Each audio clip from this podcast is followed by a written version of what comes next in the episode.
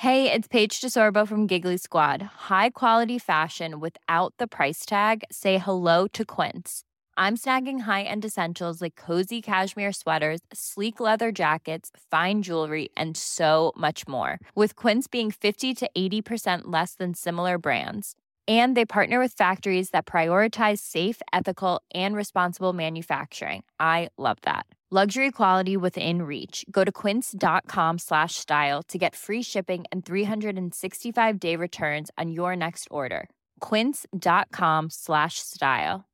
Hey, I'm Ryan Reynolds. At Mint Mobile, we like to do the opposite of what Big Wireless does. They charge you a lot, we charge you a little. So naturally, when they announced they'd be raising their prices due to inflation, we decided to deflate our prices due to not hating you. That's right. We're cutting the price of Mint Unlimited from $30 a month to just $15 a month. Give it a try at mintmobile.com slash switch. $45 upfront for three months plus taxes and fees. Promote for new customers for limited time. Unlimited more than 40 gigabytes per month. Slows. Full terms at mintmobile.com.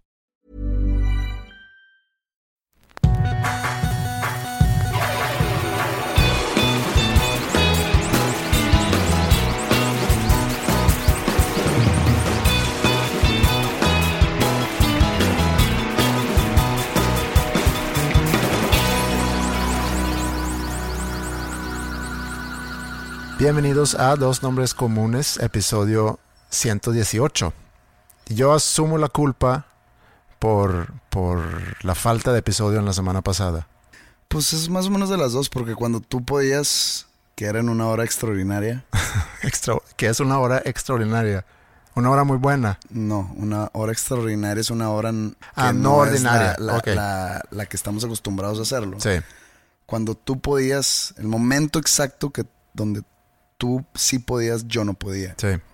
Y todo lo demás, todas las horas restantes, tú eres el que no podías. Aparte, Entonces, yo tuve en, en particular la semana pasada mucha actividad y aunque hubiéramos grabado, no sé si hubiera podido editarlo. editar el episodio. Bueno, aquí estamos y bueno, hablando de falta de episodio en la semana pasada, creo que los dos vamos a ser culpables de que no vaya a haber episodio en la próxima semana porque viene la Semana Santa, al menos de que quieras grabar por Skype. No, por eso, FaceTime. no, no funciona. Ok, está bien. Entonces, Una disculpa. ya, ya avisamos. Lástima que no podíamos grabar en la semana pasada.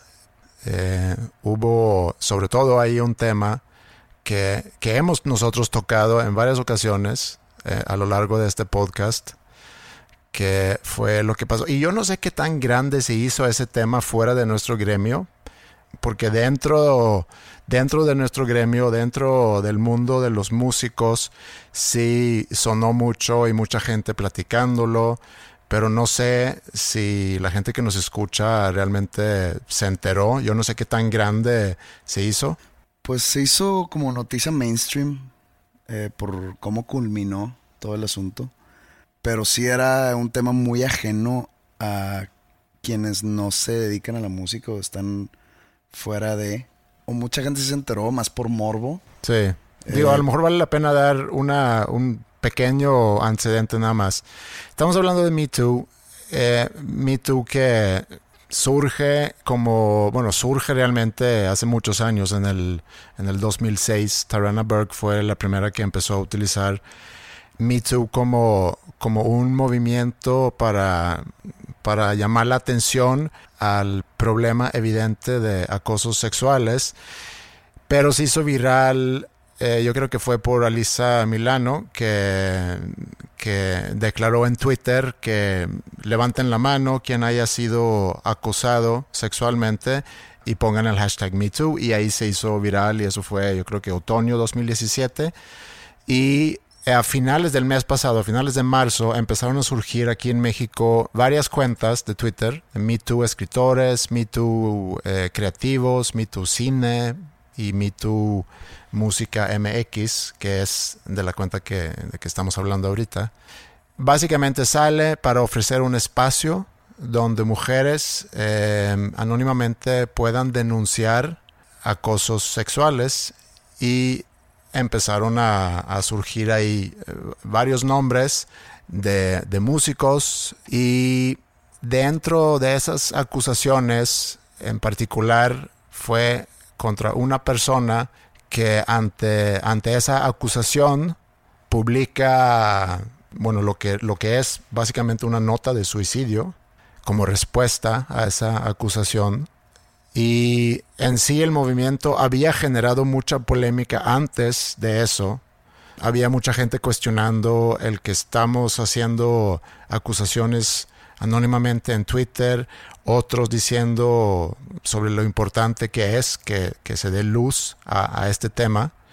Pero cuando surge esa nota de suicidio y luego en sí el suicidio, como que la polémica se, se lleva a otro nivel y ahí es donde a lo mejor se hace, o bueno, ahí más bien se hace ese tema mainstream que tú dices, fuera del gremio en sí de los músicos. No, lo digo porque fue fue portada en muchos periódicos, fue nota importante en muchos periódicos y medios, lo del suicidio de este señor Armando Vega, de Botellita de Jerez.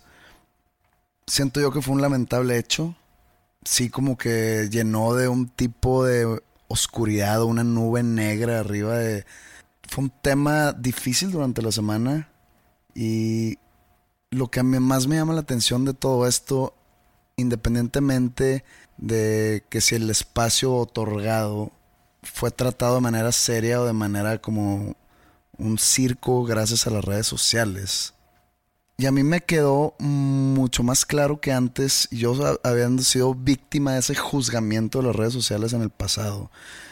Como que me cayó el 20 todavía aún más del poder que tiene la red social sobre algún individuo o algún movimiento o algún ente de algún tipo. Es, muy fuerte la influencia eh, de las redes sociales sobre casos específicos.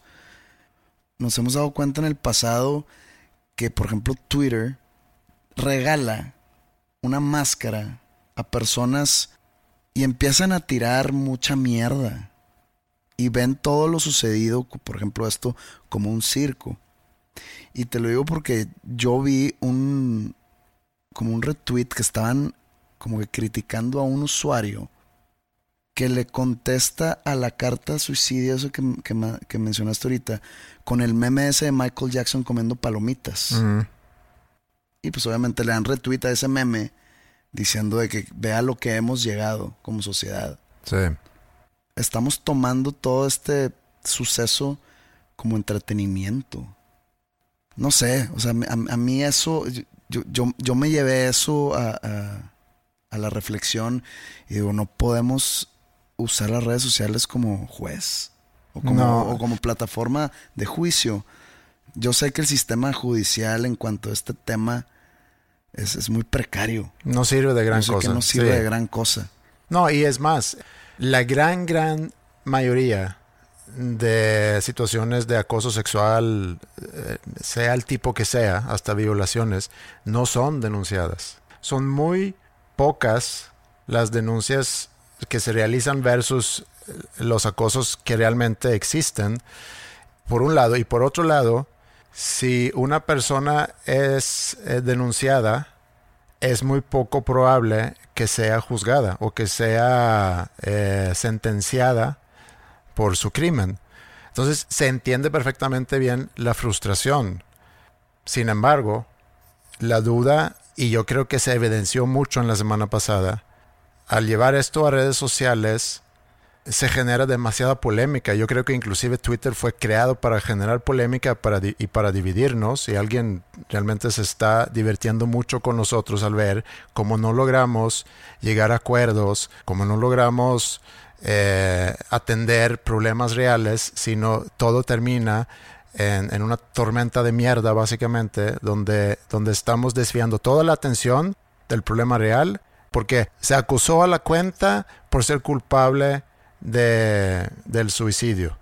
Entran otras personas a, a defender la postura de la cuenta y entonces todo empieza a tornarse alrededor de eso. Sí, es un tema muy complejo y es un tema que se tiene que tratar con, con mucho respeto, obviamente porque vivimos en un país muy violento. Hay prácticamente 90 homicidios por día. Somos número uno en la lista de abuso infantil Entonces sí tenemos mucho por hacer para mejorar la situación para muchas personas en este país.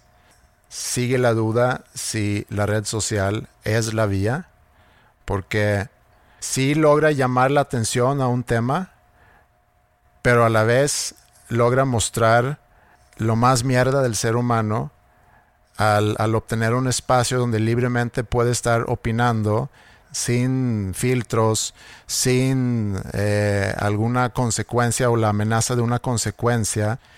Y ahí es donde yo digo que se desvía mucho la atención al, al problema real. A mí me llama mucho la atención cómo la gente quería ver sangre, pero de manera despectiva, de manera de risa, también de manera como de entretenimiento. Y yo en, en verdad espero que esto haya servido o que esto esté sirviendo para que las autoridades pongan el ojo en ese tipo de problemas y le den la seriedad y el proceso legal que merece.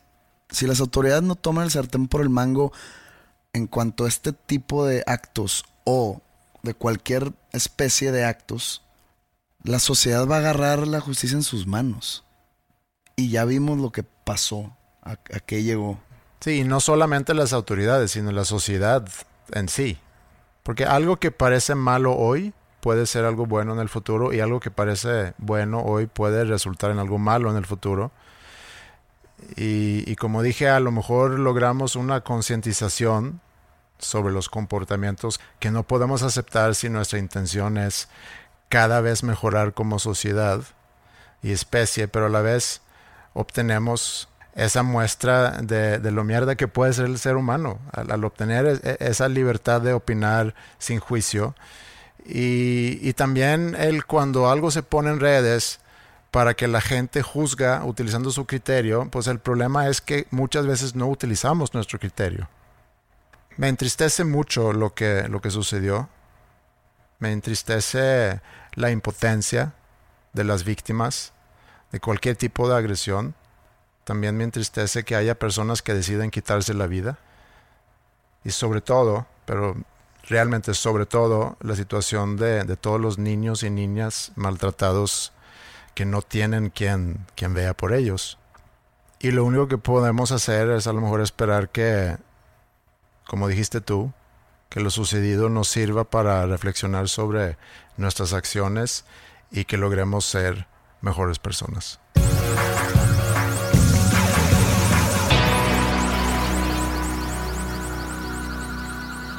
Oye, pues hoy es lunes y si no saben, nuestra audiencia normalmente grabamos los episodios los lunes. Lo dices en uno de cada dos episodios. Bueno, por si alguien es su primera vez escuchando un episodio de este podcast, grabamos los episodios los lunes. Mm -hmm. Y un día antes, o sea, ayer fue domingo, y me quedé pensando ayer sobre ese fenómeno, no sé si ese fenómeno, no sé cómo decirle, pero llamado el vacío de domingo, o el vacío dominical, o el domingo de vacío, o, o en inglés que le llaman The Sunday Blues, uh -huh. que es muy común. Sí. Y que creo yo que, eso, que ese domingo de vacío es muy particular sobre personas que pues pasan un domingo en solitario.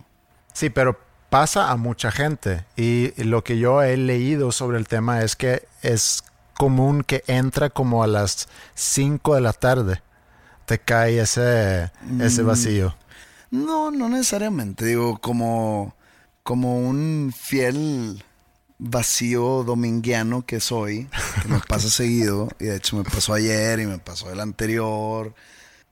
Yo tengo varias teorías, pero no todas, no todas pasan siempre, o no, no, no todas son recurrentes. Pero antes de hablar de tus teorías, mejor describe qué es lo que tú sientes. Bueno, por ejemplo, el día de ayer, bueno, no, vayamos al sábado, sábado por la noche, eh, tuve un evento con unos amigos, eh, un evento como, digamos, de un tipo altruista slash social. Ajá, a ver, eh, platícame qué es eso. Eh, la verdad no, no, no, quiero ni profundizar en el tema del evento. Ok. Pero se hizo un evento en- a beneficencia de una asociación que Ok. cuida el medio ambiente. Ese evento consistía en los de los mejores restaurantes de Monterrey y las mejores, digamos, casas de vinos de Monterrey. Suena muy mamón. La, la- la verdad me la pasé bien con, con amigos, pero en lo social fui el más torpe Mm. porque como que no conocía a nadie. Yo la verdad no soy muy social que digamos. Entonces como que si me quedaba, no sé si solo, pero si me quedaba con gente que, no, que era fuera de mi círculo, como que me pone incómodo. Pero pues ahí se junta la gente y, y te dan de probar de diferentes restaurantes. Y está, está muy señorial, la verdad. O sea, probablemente no, no, no, no lo vuelva a hacer. Pero pasé un buen rato con amigos y pues, se consumió mucho, mucha cantidad de mezcal. Se acaba la noche, te vas a tu casa ya medio jaladón y pues llegas y te duermes. Te despiertas al día siguiente y aunque ya no estés ni borracho ni happy ni nada, como que sabes que tienes alcohol en tu organismo, ¿no? Pues te levantas y dices de que pues ayer me la pasé bien. Olvidé mis problemas, olvidé mis angustias. Platiqué con gente que casi no veo. Hice pues ese famoso catch up con gente que pues normalmente no convivo. Entonces pues tú pues en verdad fue un sábado positivo. Pero pues ya estás en la cruda realidad. Ya estás solo, o estoy más bien, en mi departamento, solo. eh, se adelantó una hora, entonces no eran las 12 en mi reloj biológico, eran las 11 de la mañana. Y súmale la golpiza y putiza que le metieron los rayados, que no ayudó al, al caso. Pero te empiezas a sentir muy solo. Y sabes que fuera del pequeño mundo que es tu departamento, o tu casa o tu guarida, hay familias yendo a comer, hay gente que, no sé, va a pasear con, con su novia, con su pareja, con su... eh, hay gente con sus hijos que los lleva, no sé, si al planetario, que si al parque. Eh, por ejemplo, tú, que pues tienes dos hijas, que no sé qué hiciste tú ayer, no me has platicado, Fuimos a una alberca. fueron a una alberca. Y aprovecho para decirte que cualquier domingo que quieras venir a pasar tiempo con nosotros, siempre eres más que bienvenido. Muchas gracias. Y te empieza como que a pesar el mundo real. Y en eso te acuerdas, ya sé qué es esto. Esto es alcohol en mi sangre todavía. Y el alcohol es un depresivo por naturaleza. En el momento que lo consumes te causa euforia, pero ya después se convierte en algo que deprime tu sistema nervioso. Te da para arriba y luego te da para abajo. Entonces es el bajón, es el típico bajón. Pero es que esa es una salida muy fácil, creo yo. El darle la, eh, el echarle la culpa al alcohol. Y pues siguen pasando las horas del domingo y se te hace eterno. De repente que, ay, cabrón, ya, ya estoy cansado, ya me quedo a dormir. Son las 5 pm. Y en eso agarras tu celular y ves que nadie te manda un mensaje. Todo el mundo está ocupado. y dices, puta madre, pues deja prender la tele. Voy a mejorar ese aspecto entonces. Digo, todo esto es un velo Mm. que te tira el famoso domingo de vacío, Sí. que te hace pensar que tu situación es peor de lo que realmente es. Prendes la tele y dices, pues, ¿qué, qué- qué voy a ver? Y empiezas como que a ver una película y como que te empiezas a quedar dormido porque sigues desveladón y ah, te despiertas y qué pedo. En eso, pues no, voy a cambiar de película y pones una serie o agarras un libro, pero no puedes concentrarte y estás pensando en muchas cosas. Estás pensando en qué cosas podrás mejorar de tu vida, qué otras áreas de oportunidad hay, o qué estás haciendo mal, cómo puedes mejorar tu relación con tu familia, o con tu amigo tal que te peleaste, o con tu amiga tal que hace años que no ves, no sé. O sea, es- eso no es lo que me pasó a mí, sino estoy dando muchos ejemplos. Entonces ya se hace de noche y lo que ya quieres hacer es dormirte. O sea, quieres que den las nueve de la noche para encamarte y, y olvidarte. Pero es muy fácil echarle la culpa al alcohol.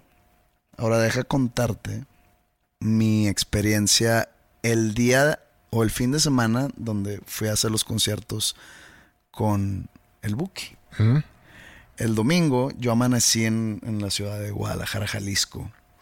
Y un día antes que fue el show, pues no consumí la cantidad de alcohol para darle seguimiento a ese tipo de historia como te conté hace, hace rato.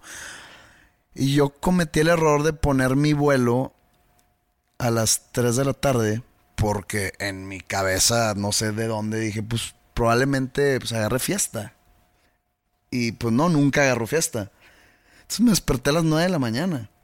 Y dije, madres, faltan cuatro horas para que pasen por mí para irme al aeropuerto. Entonces, pues empecé como que, otra vez a quererme quedar dormido. Pedí desayunar y ah, dando vueltas en la cama. Me empezó a entrar un vacío durísimo y sobrio, ¿eh? O sea, nada, nada de alcohol la, el- la noche anterior. Entonces dije, ¿por qué puse mi vuelo a las tres y media de la tarde? Si voy a estar valiendo madre, prefiero estar valiendo madre en mi departamento que en un hotel. Y ahí fue cuando empecé yo a, a mandar mensajes a amigos míos de que, güey, está durísimo el vacío, ¿qué pedo? Me dice, ¿qué? ¿Te pusiste bien pedo ayer? Y yo, no, güey. No, no me puse pedo. Ese es el domingo vacío que quiero yo llegar a. El que no hay, no hay alcohol todavía en tu sangre. Que no puedes echarle la culpa a lo depresivo del alcohol. Y te digo que es lo, lo curioso de ese domingo, del domingo en Guadalajara, que yo sabía que era temporal. Yo sabía que al día siguiente, o sea, el lunes siguiente, yo ya iba a estar bien. Entonces, ahí es donde le dices a, a tu cabeza, a ver, deja de jugar conmigo, porque yo sé que esto nada más es hoy. Sí, Mañana va- voy a estar bien. ¿Por qué no puedes estar bien desde ahorita? sí, porque no funciona así la cabeza. Debería de. Sí, La cabeza te hace juegos cuando tú no sabes que te está haciendo juegos. Pero cuando tú sabes que sí, ¿por qué sigue? sí, es como cuando estás soñando y sabes que estás soñando. Exactamente. Que casi no me ha pasado eso, ¿eh? Es más, no sé si es si No, a mí me ha pasado, pero ah, yo hace rato dije que, que el, el domingo vacío, ese vacío, para muchas personas entra en la tarde como las 5, porque ya es donde te cae que ya está terminando el fin de semana y ya viene otra semana, porque para mucha gente el fin de semana es, es lo más bonito de la semana. Poca gente, creo, vean al lunes como el highlight de la semana porque van a empezar a trabajar otra vez, van a regresar a la rutina de la, de la entre semana. Entonces mucha gente en la tarde el domingo siente esa nube de, y empiezan a Es como planear. una amenaza. Es como el lunes asomándose, ¿o qué? Sí, es el lunes asomándose con todos los deberes, con cumplir con tareas, con llevar a los niños temprano a la escuela, eh, entregar los reportes. Es la, esa junta que vas a tener a lo mejor el martes que estás con un poco de preocupación porque no sabes qué tal te va a salir esa junta. Y eso te llega domingo en la tarde. A mí no me pasa tanto ahorita, pero, pero me pasaba mucho y mucho cuando yo vivía en, en San Antonio. Estaba solo.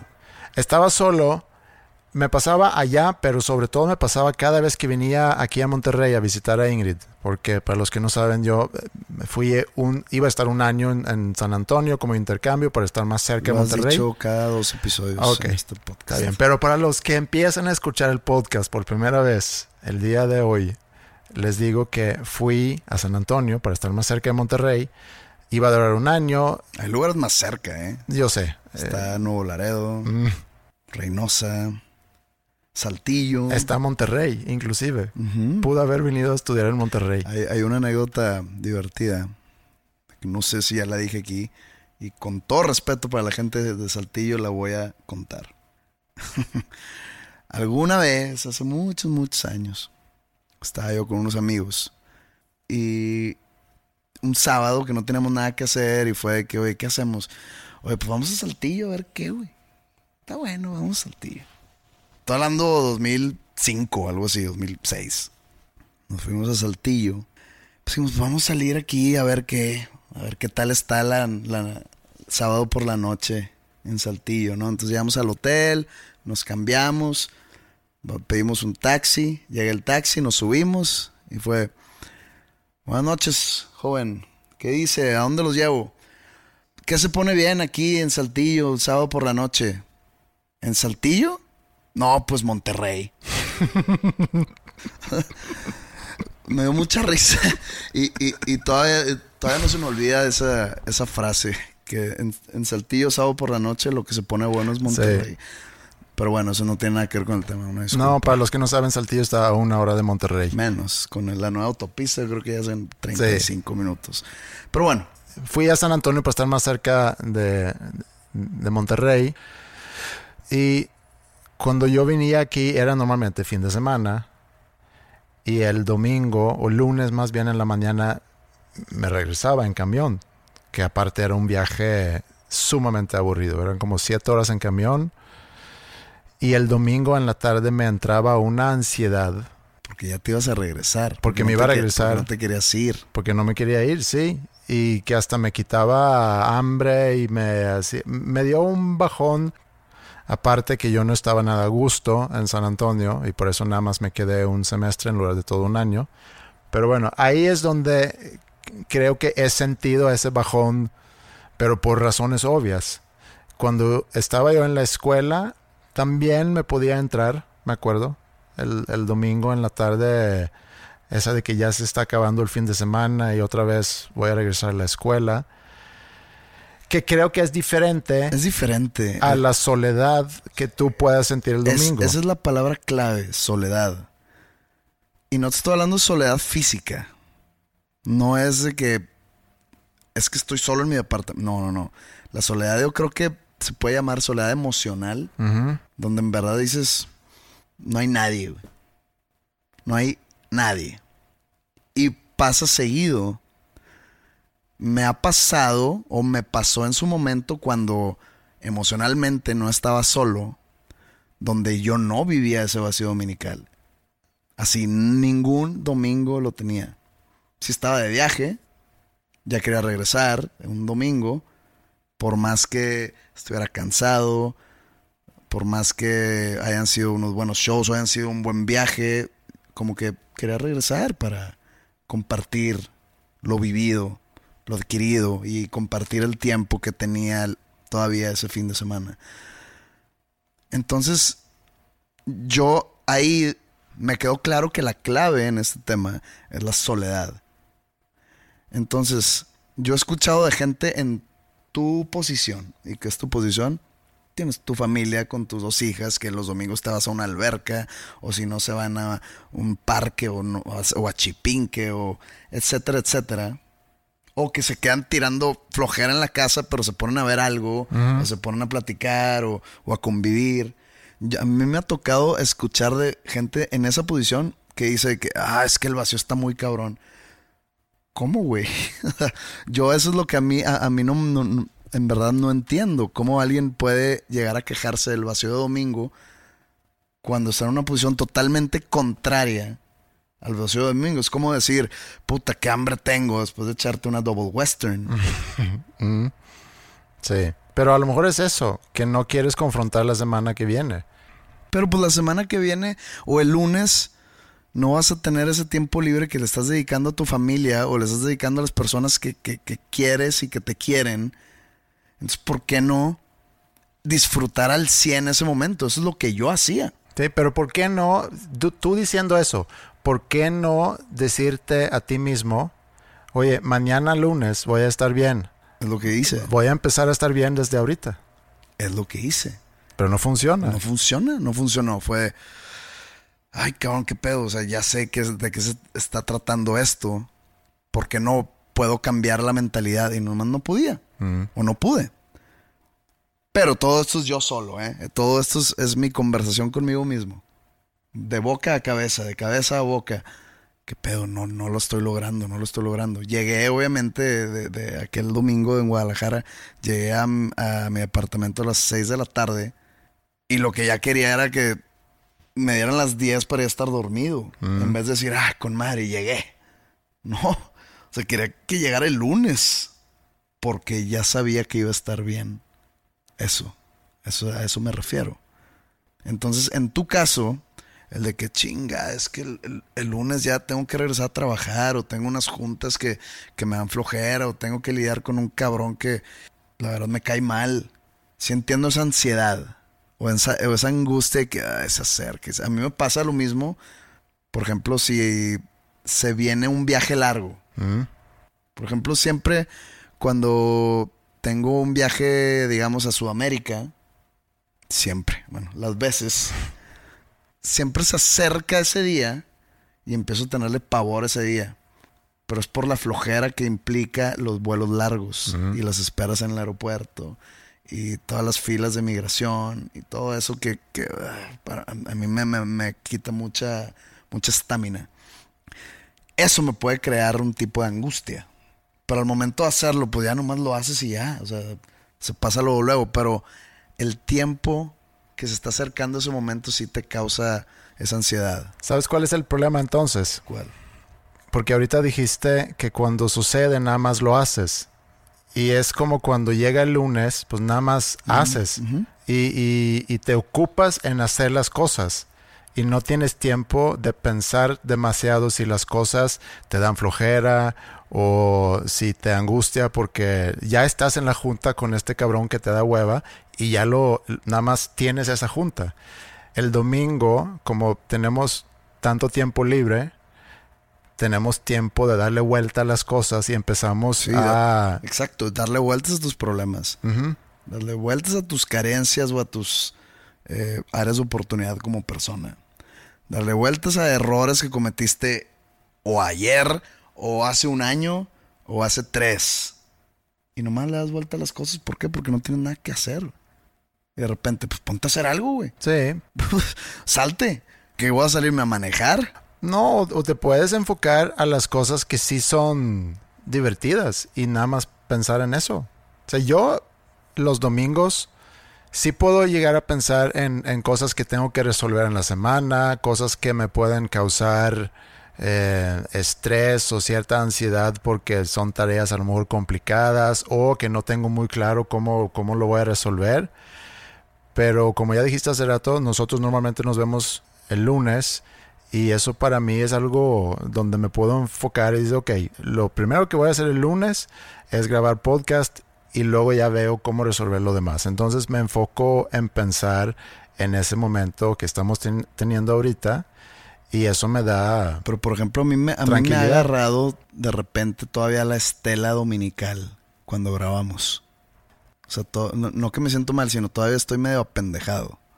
No hoy, en ocasiones en el pasado, donde todavía tengo nublada la cabeza o todavía me siguen persiguiendo las cosas que el domingo eran problema y que probablemente en unas horas dejarán de serlo, mm. pero todavía estoy nublado de la cabeza, estoy abrumado por cosas, no quiero sonar muy espiritual o así, pero cosas que no existen, porque dicen que ni el pasado ni el futuro existen, existe el hoy, existe el ahorita. Mm.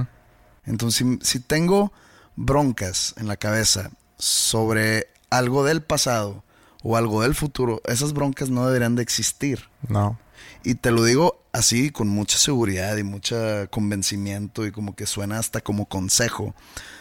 Pero es difícil dar el consejo a tomar tus propios consejos. Entonces, cuando a mí me pasa, sé, digo, me estoy preocupando por algo que va a pasar en tres días y eso no existe todavía. ¿Por qué estoy preocupado? Sí o me estoy preocupando por algo que sucedió hace seis meses, cuando digo, pues hace seis meses... Ya no existe. Ya no existe, güey. ¿Por qué te sigues preocupando? Es la maravilla del psique humano. Sí, y tenemos que entrenarnos todos los días para tratar de dominarlo. O está otra alternativa que mucha gente la aplica, que no dejes que el vacío te alcance. Conecta la peda del sábado al domingo. Entonces te la vives en otro high y te levantas crudo el lunes a trabajar. Entonces, de que, ay, cabrón. Pero ya no hay vacío, porque ya te ocupaste. Consejos del tío Pepe, señores.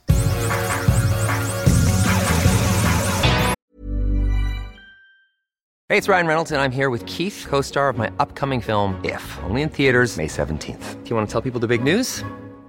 All right, I'll do it. Sign up now and you'll get unlimited for $15 a month in six months of Paramount Plus Essential Plan on us. Mintmobile.com slash switch. Upfront payment of $45 equivalent to $15 per month. Unlimited over 40 gigabytes per month. Face lower speeds. Videos at 480p. Active Mint customers by 531.24 get six months of Paramount Plus Essential Plan. Auto renews after six months. Offer ends May 31st, 2024. Separate Paramount Plus registration required. Terms and conditions apply if rated PG. Many of us have those stubborn pounds that seem impossible to lose, no matter how good we eat or how hard we work out. My solution is PlushCare. PlushCare is a leading telehealth provider with doctors who are there for you day and night to partner with you in your weight loss journey. They can prescribe FDA-approved weight loss medications like Wagovi and Zepbound for those who qualify. Plus, they accept most insurance plans. To get started, visit plushcare.com slash weight loss. That's plushcare.com slash weight loss.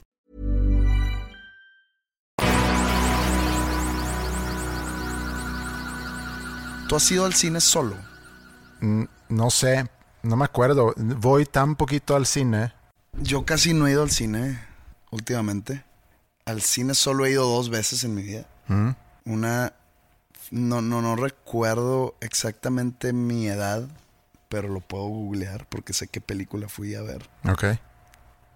Fue en 1995. Tenía 14 años. Y fuiste solo al cine. Fui solo al cine a ver Showgirls. Showgirls. ¿Cómo se llama la actriz esa? Elizabeth. Es, es la de, es la de Saved by the Bell. Ajá. Saved by the Bell se llama Jessie, creo. Entonces, pues yo era un puberto de 14 años. Sale en esa película Agent Cooper, ¿no? No me acuerdo. Sí, que bueno, Agent No Cooper iba es por la trama. su persona. Estaba bien. Eh, 14 años. 14 años. Fui al cine. Puberto pervertido. Y, y no sé cómo entré. No es como que me veía mayor de edad ni nada. Pero me acuerdo que pues sale anunciada la película y pues se ve que es R. Bueno, no se ve, es R. Ujú, Y pues había, ¿cómo se llama? Nudity. ujú. Y salía encuerada Jessie de Saved by the Bell. Sí. Y no era mi favorita Saved by the Bell. Mi favorita era Kelly Kapowski.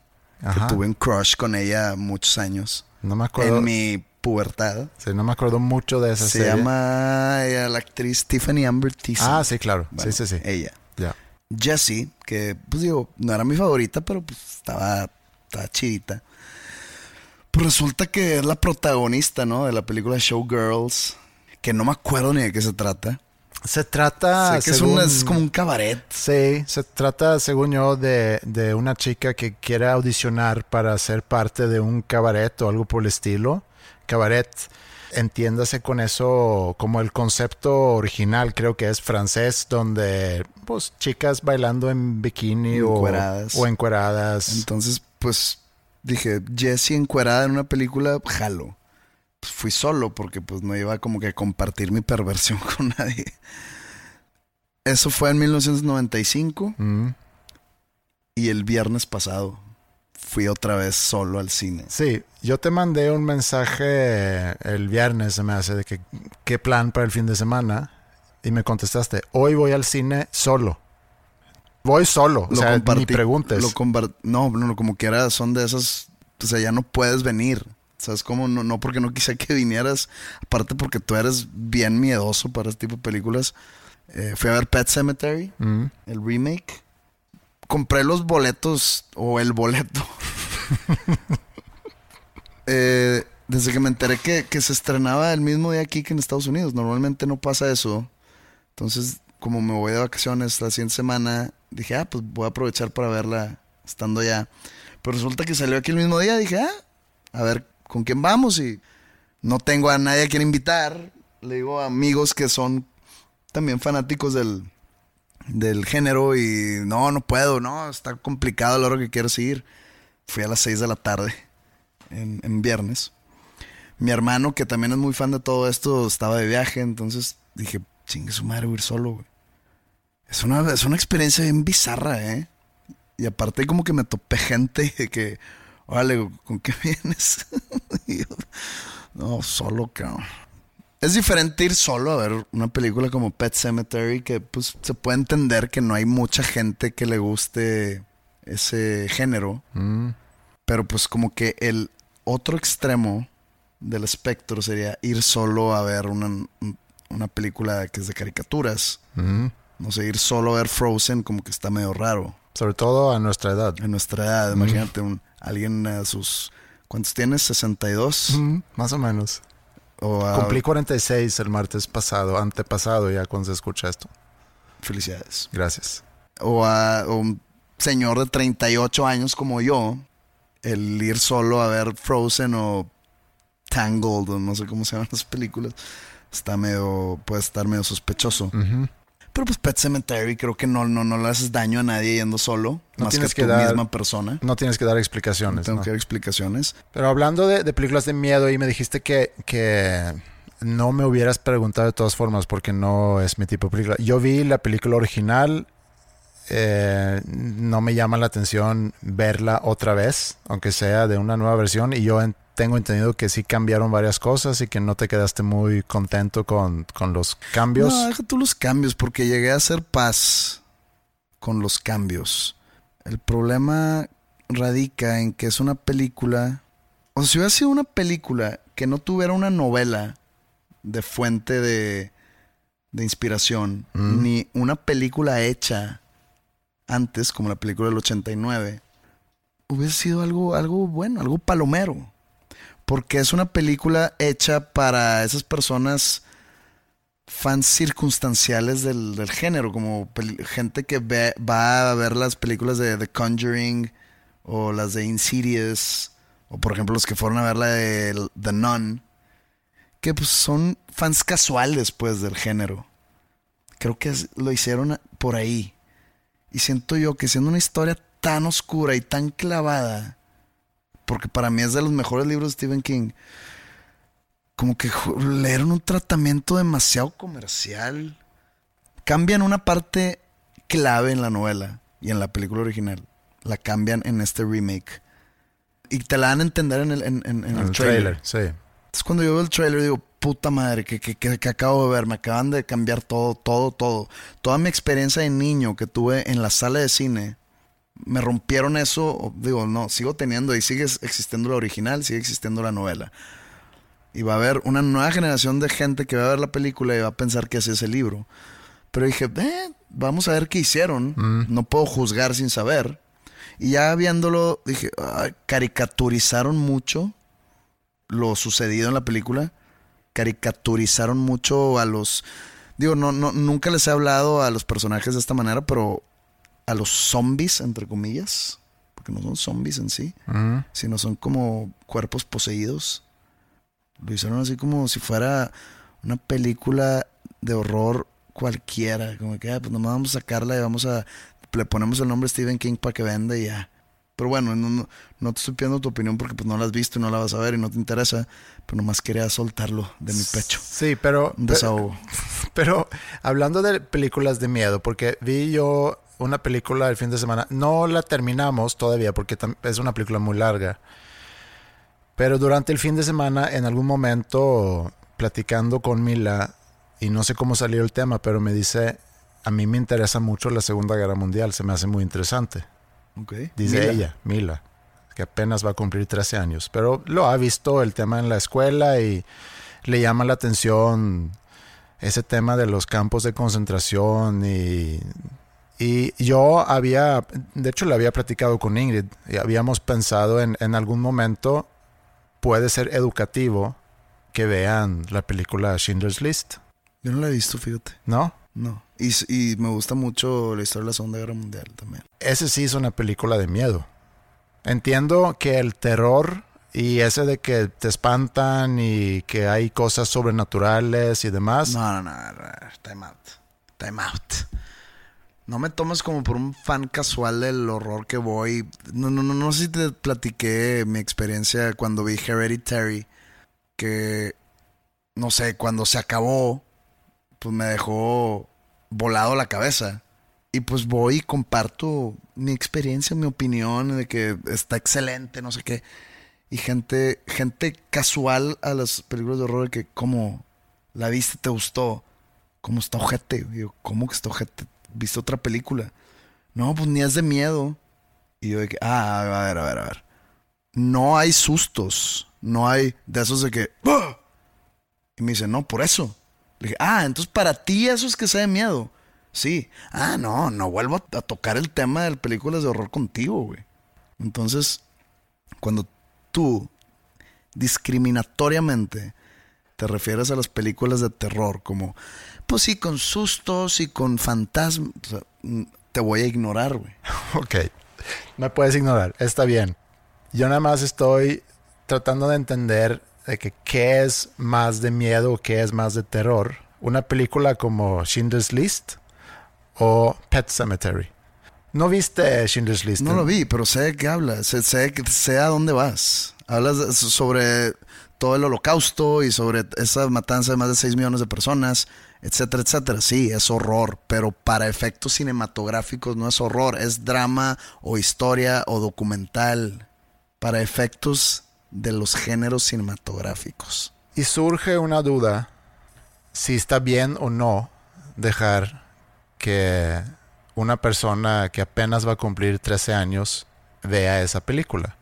Por más educativo que No puede la he ser. visto, no sé qué tan fuerte esté. Está muy fuerte. Bueno, entonces estás, pues como dicen, o sea, no puedes correr sin aprender a caminar. Llévala poco a poco. Y sabes qué, otra cosa que sucedió, está muy fuerte esa, empieza con The Pianist. sí, pero mientras estamos viendo esa película hay, y no sé si es la única escena en la película, pero hay una escena sexual, más o menos al principio.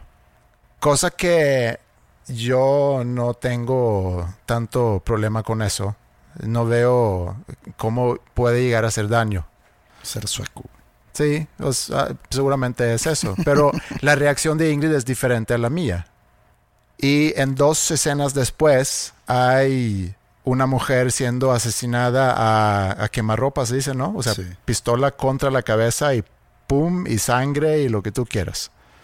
Y ahí no hubo esa reacción. Es lo que te decía, cuando mi papá me llevaba a ver películas de horror de niño, me tapaba los ojos cuando salían mujeres encueradas, ¿Mm?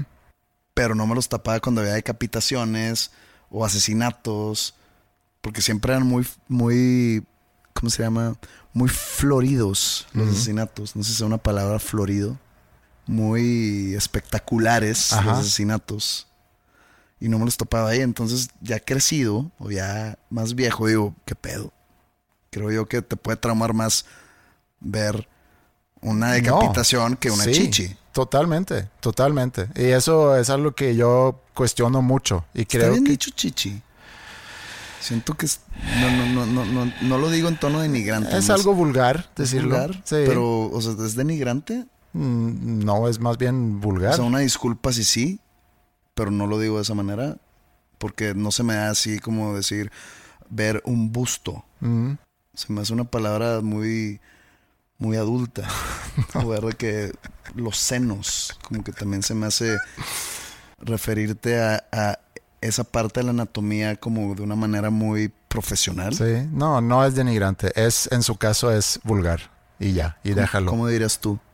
Depende. Si estoy contigo, a lo mejor diría chichis. Si estoy ante una audiencia de no sé cuántas miles de personas y me tengo que referir a esa parte del, del cuerpo femenino, a lo mejor utilizaría otra palabra. ¿Cuál? Busto.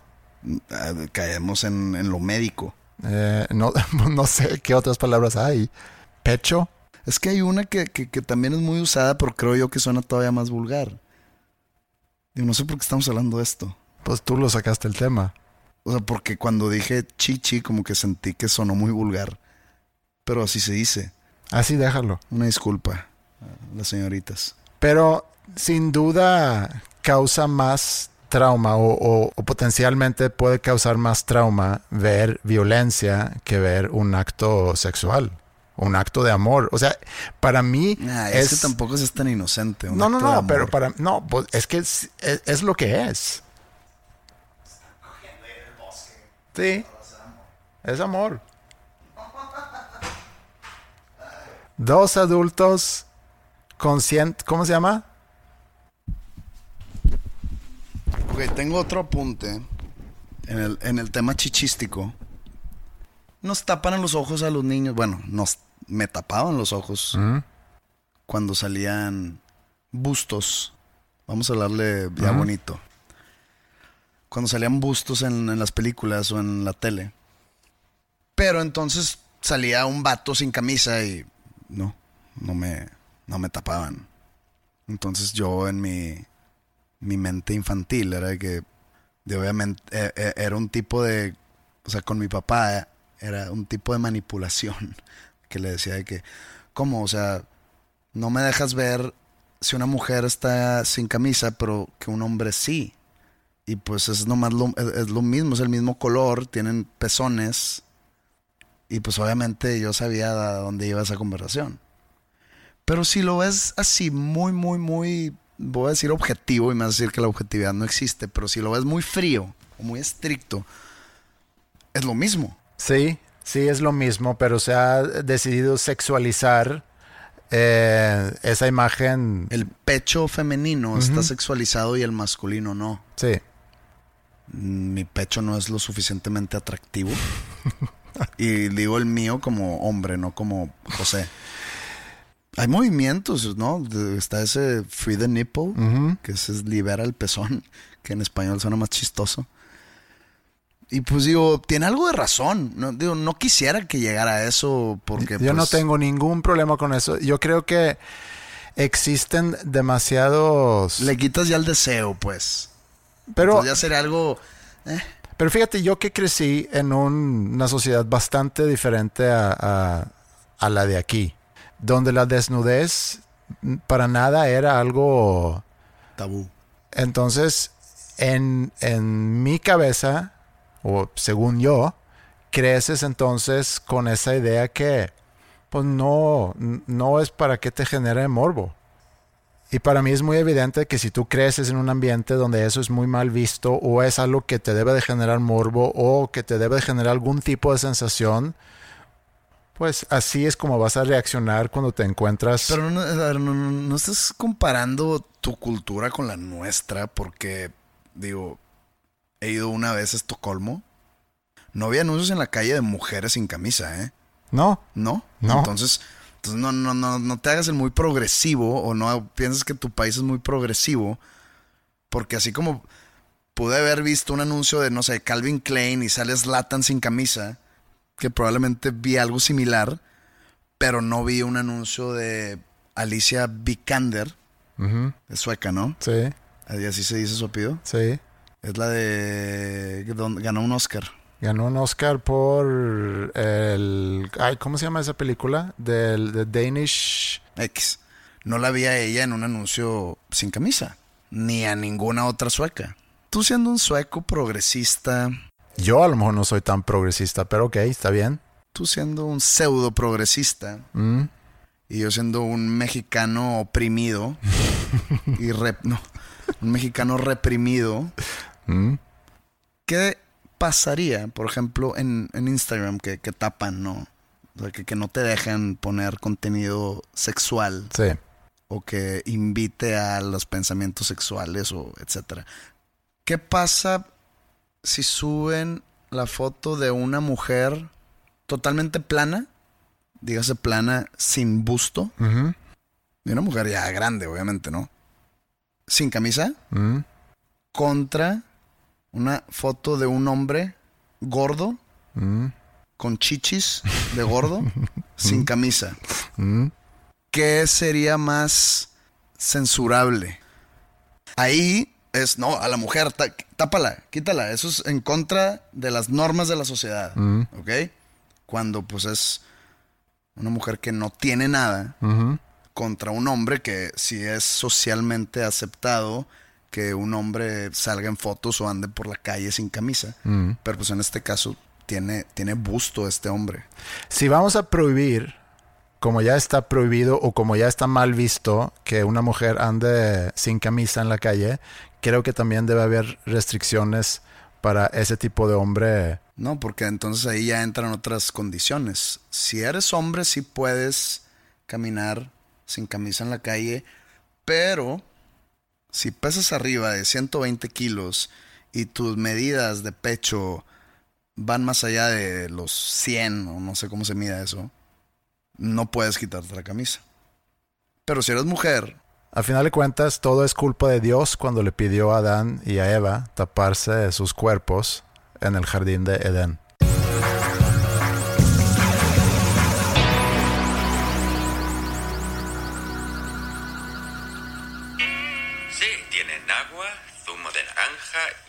Algo que parece sidra.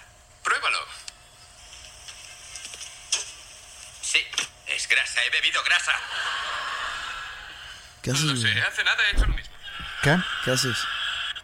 Me mandaron un video de un episodio de Friends. ¿Por Y qué lo vi, así? ¿Por qué así? yo nunca vi a Friends en, en español, entonces no sé si así se veía aquí o si eso es nada más de España. Pero lo que me quedé pensando al ver ese clip es en esas risas eh, enlatadas. Y cómo las risas enlatadas, aunque no esté grabado ante un público, porque hay muchas series que también están grabadas en, ante un público en vivo. Y ahí las risas son reales, pero hay series ¿Sí donde... existe eso? Sí existe. ¿Me puedes dar ejemplos? Eh, no, Pues muy huevudo dices que sí existen. Sí, pero sí existen. Pero ahorita no se me ocurre ninguna serie que yo sepa con certeza. Saturday Night Live. Sí, Saturday Night Live. Yo no soy un creedor en las risas enlatadas. No, Porque también existen programas de comedia que carecen de esas risas. como por ejemplo. Como por ejemplo, eh, Curb Your Enthusiasm.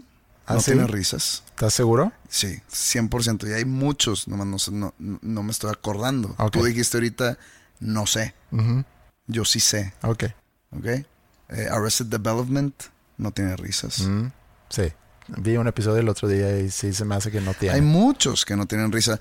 Entonces, te digo que no creo porque siento yo que los programas que sí la tienen, que hay excepciones a la regla, como Seinfeld, como que las risas enlatadas son cues para gente tonta.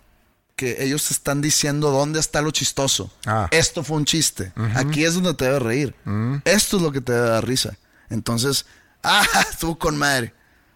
En cambio, esos otros programas no tienen risas porque ellos dicen, estamos confiando en la inteligencia de nuestra audiencia, que saben el chiste que estamos tirando aquí, saben dónde está. Pero pensando en las risas enlatadas, sabemos que la risa contagia. Sí, pues está el dicho, la risa es la que chinga.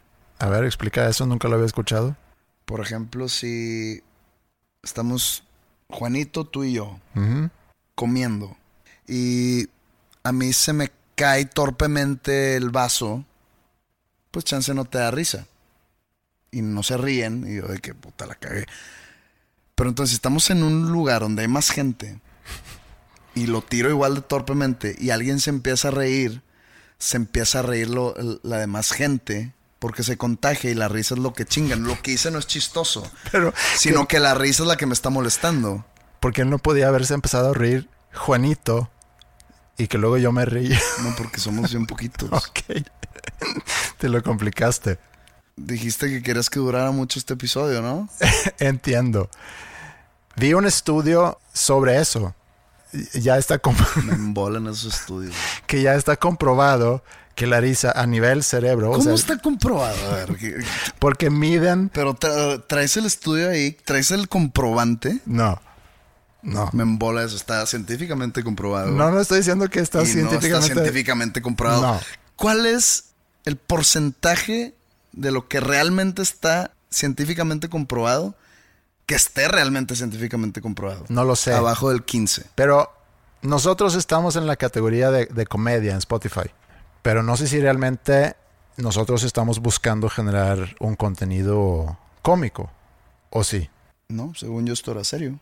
Siento que ahí tiran a todos los que no saben dónde ponerlos. Mi hermano tiene un podcast que habla de películas, de cómics, de superhéroes, de cosas así, y también están en comedia. Entonces siento que ahí tiran a todos los que, "Ay, pues estos güeyes donde los ponemos, pues no es política, no es deporte, eh, ponlos en comedia, güey. Como que es la categoría donde, donde terminan todos los demás. Sí, como que es el todos los demás. Los que no logran definir su contenido. Creo que va por ahí. Ok. Bueno, pero nosotros a lo mejor deberíamos incorporar risas enlatadas en nuestros episodios como para hacerlo más cómico el contenido.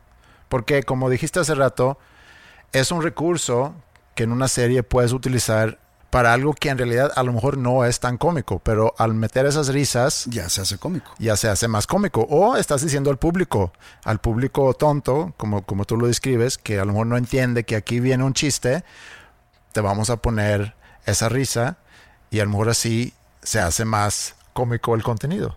Pues es trampa. Pero a lo mejor lo podemos probar. ¿Ok? ¿Cómo sería? Tipo, podemos hab- seguir hablando del tema y de repente alguien dice algo que pudiera interpretarse como chistoso y, y podemos meter ahí una risa. Ok. Está bien que nos pongan en comedia, eh. Siento así como, como una medallita que me puedo colgar. Puedo andarme vendiendo como, no, pues, aparte de ser muy inteligente, pues, tener una, una visión muy amplia de la vida, pues también soy una persona chistosa que te puedo hacer reír. ¿No? ¿Ves, por ejemplo, ahorita cómo, cómo encajó bien esa risa enlatada? Mm, pero es que no, no lo dije en serio. ¿Por qué lo toman mis comentarios de risa? Es que eres muy ocurrente tú. Yo sé, yo sé, yo sé.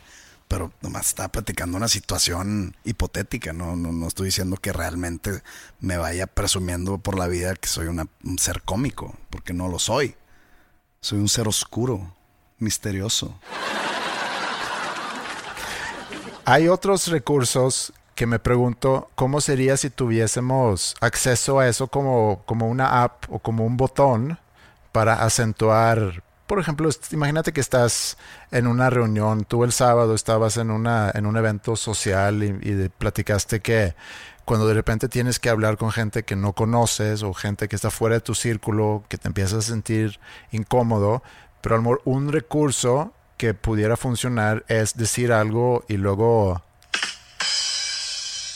hacer uno de esos. Pero ¿qué pasa si estás en un lugar con ruido y pues tú sacas tu celular para tirar el y no, y no se escucha, nomás te ves tú picándole a tu celular, güey. Pues a lo mejor necesitas tener como que, has visto esos pequeños amplificadores que utilizan guitarristas que andan de viaje o en el cuarto No va a andar hotel. por la vida con un amplificador.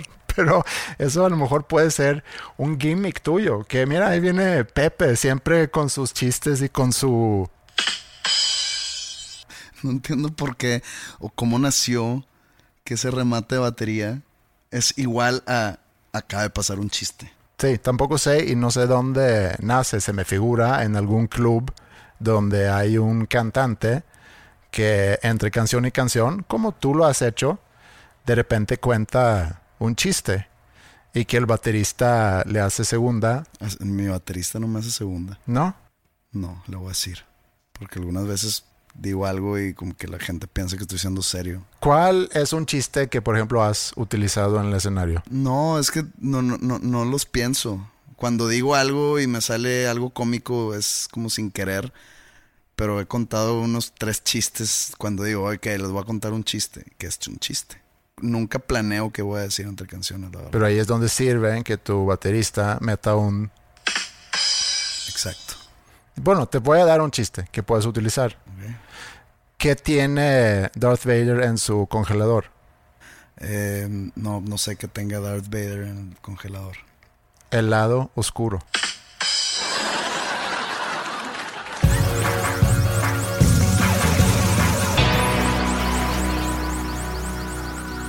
Como que este episodio en general ha sido una tragedia, ¿no? O muy melancólico, triste. Empezamos platicando sobre lo que pasó en la semana pasada. Luego platicamos sobre el, el vacío del domingo. Creo que estuvo bien balancearlo con algo un poco más cómico al final para darle ese balance. Sí, hay que seguir tratando de quedarnos en, en el género comedia. Luego van a decir, ay, cabrón, ¿y esto dónde va? Pero regresando muy breve al tema con el que empezamos y el gran, gran problema de estar debatiendo en redes sociales, porque me acordé de un tema que sucedió hace varias semanas atrás sobre el aborto y cómo se empezó a discutir el tema y los diferentes lados y desde un punto de vista de moralidad, cuando en realidad es un tema de salud. Entonces, un tema de salud, yo así lo veo, el tema del aborto es un tema de salud, pero por ser algo donde puedes meter cosas morales o creencias, inclusive la religión, pues empieza a, surgir un debate sobre algo que realmente no tiene que ver con el problema real. Y siento que eso fue lo que pasó en la semana pasada, que se desvió demasiada la atención. Y ahí es donde yo digo que las redes sociales fueron creadas nada más para dividirnos y para generar polémica. Oye, tú te vas de vacaciones. Así es. Yo me voy de vacaciones. Como dijimos, no va a haber episodio en la próxima semana. Entonces nos vuelven a escuchar regresando de Semana Santa. Espero. Y por mientras, pueden escuchar todos los episodios anteriores, están disponibles en iTunes, en Spotify y bueno, prácticamente en, todos los lugares donde, donde hay podcasts. Nos pueden seguir en redes sociales, estamos en Facebook, Instagram y Twitter. Y también tenemos un correo donde nos pueden mandar sus comentarios y sugerencias podcast y bueno, que disfruten sus vacaciones, que no se peleen, no se metan en Twitter para tirarle mierda a otras personas, sino más bien busquemos cómo tratar de ser mejores personas y celebrar esta Semana Santa en paz. Bueno, que tengan unas felices vacaciones, disfruten, descansen y recuerden que dos nombres comunes es para ustedes. I don't believe in an interventionist God.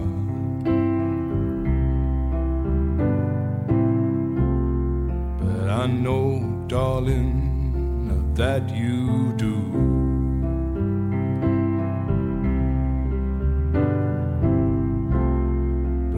If I did, I would kneel down